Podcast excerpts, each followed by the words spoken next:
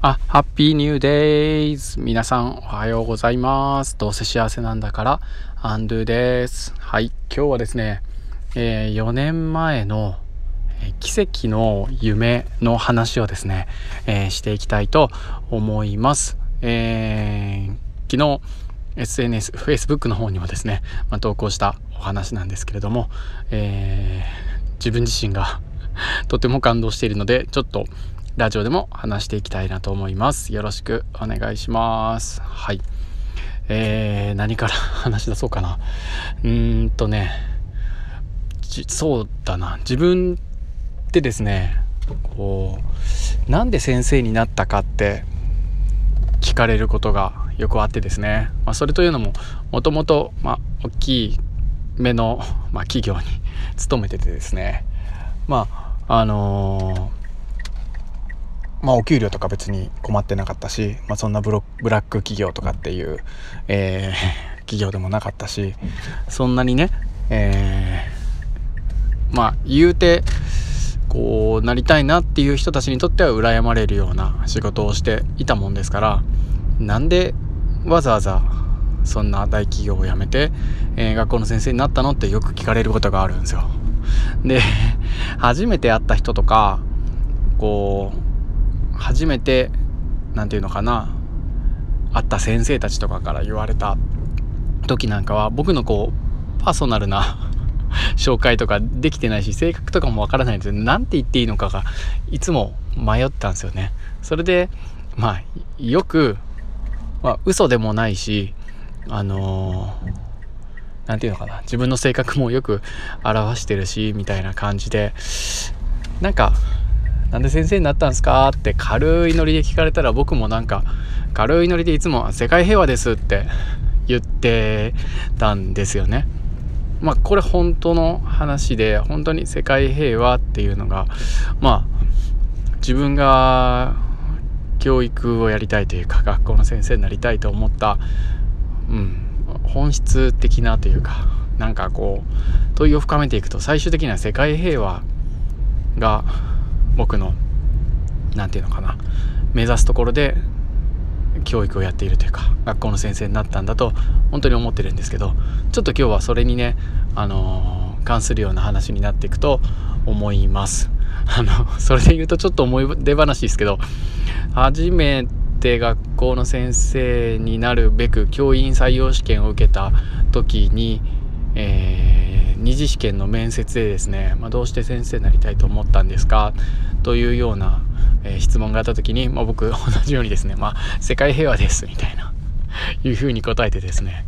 まあ、ちょっと、えー、追加でですね深めるための質問とか何かあるのかなと思ったら「あそうですか」みたいな感じで言って、えー、面接官が次の質問に行ったみたいなもうなんじゃそりゃと思ったんですけどまあもっと語ればよかったのか何なのかわからないんですがまあそんな思い出があります。まあついでに言うと昨年度もですねまあ、同じように言ってみたらどうなるんだろうと思って久しぶりに、えー、何年かぶりに受けてみた教員採用試験でも、えー、まあ、志望動機のような質問があった時に、僕は、ま世界平和をあのやりたくて学校の先生になりたいと思いましたみたいなことを言った時にも、えー、同様にですねははははみたいな感じで言われて スルーして他の質問に移って答えたりなんかいろいろしたんですが、まあ、今年はま皆さんご存知の通り、まあ、初任者としてというか あのその採用試験で合格をして、まあ、正規の教員を やっているというようなそんなエピソードもあるんですけどまあ世界平和ですと。でそこはですねまあいろんなものがこう、うん、影響して世界平和ってことを考えたりとかしてると思うんですけど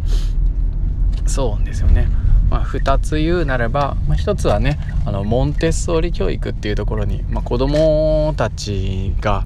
あの園に行ったりとかね保育園とかを考えたりした時にまああの好きで、まあ、知ってですね、まあ、自然育児みたいなところから入りあのオルタナティブ教育というかそういったモンテッソーリの、まあ、縁みたいなものや思想や考え方が好きになっていったりとかっていうのがするのがあって、まあ、そのモンテッソーリの考え方の中にねあの平和は子供たちからっていうようなですね、まあ、そういった思想があって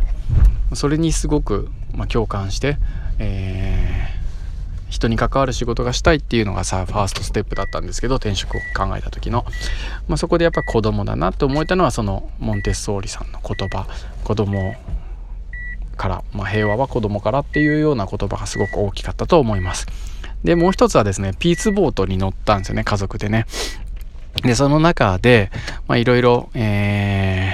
な平和についての考え方を深めていく中で、まあ、ジャマイカとか行ったりする時にですねあのボブ・マーリーさんの 「ワンラブってありますよね。でそのお孫さんがですね、えー、ピースボートに、えー、乗船されててその話をいろいろ聞いたりなんかする中で「ワンラブっていう、えー、言葉や考え方に出会いすごく好きになったんですよね。そこでなんか、えー、ラブピースみたいな愛と平和みたいなことを考えたりするようなことがあって、まあ、それでですねあのラブピースを小学校で伝えたいとか教えたいみたいな、えー、風に意気込んでたことがあったんですけどまあそれと同時にそんなね愛と平和みたいなことをどんな風にして教えていこうっていうような問いを立てたりだとかしていたんですよね。だけどもまあ答えは難しく、えー、現場に行ってもなかなかあのこうやってするんだよっていうようなことを思ったりしてることは、まあ、これだっていうのはま未だにそういうのが行き着いたりしてることはなかったんですよね。でそれで、えー、4年前の誕生日の次の日ですよね。えー、Facebook に自分自身が登録をしてた、えー、答えが昨日また上がってきてというか、まあ、見えてですねそれで僕が書いていた内容がすごく衝撃的だったんですけどというのも夢の中で、えー、アテナって知ってますか？セイントセイヤさんの木戸沙織さんですけど。あのアテナ沙織さんですけどね。あのまあいいんですけど神様ですよ。女神様ですよね、まあ、ギリシャ神話のアテナなんですけど。あのえっ、ー、と女神様がですね僕が夢の中で教えてくれたんですよね。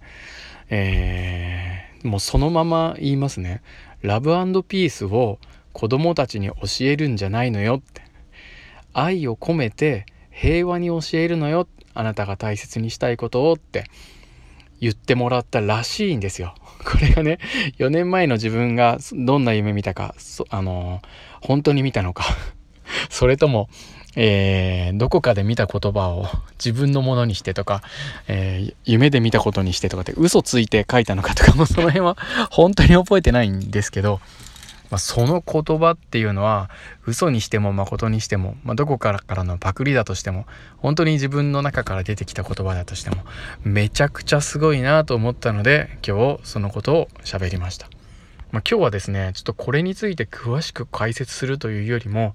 えー、最後にまたもう一回言いますのでその言葉を聞いて皆さんどう思われるかなというのをちょっと今日皆さんへの問いとしてですね残しておいてこのラジオを終わりたいなと思います。自分自身はねすごく今とても大切にしてることにもつながってるしあの子供を信じるとかあのそういったねことにもつながってると思うしあの未だに、えー、世界平和ってことを考えてるし子供たちと話してる中であのどうしたら平和な世の中になっていくかなって子供あの平和は子供からっていう言葉も思うところがあるしそれについてもう今一度すごく考える、えー、きっかけになったヒントになった言葉だったので最後にもう一度、えー、伝えさせてもらって終わりたいと思います。それではうんいきますね。ラブピースを子供たちに教えるんじゃないのよ。って愛を込めて平和に教えるのよ。あなたの大切にしたいことを。って素晴らしいですね。さすが女神アテナですね。はい。はい。どう思われたでしょうか？ということで最後まで聞いてくださりありがとうございます、えー、それでは皆さんにも平和が訪れますように。ハッピーさようなら。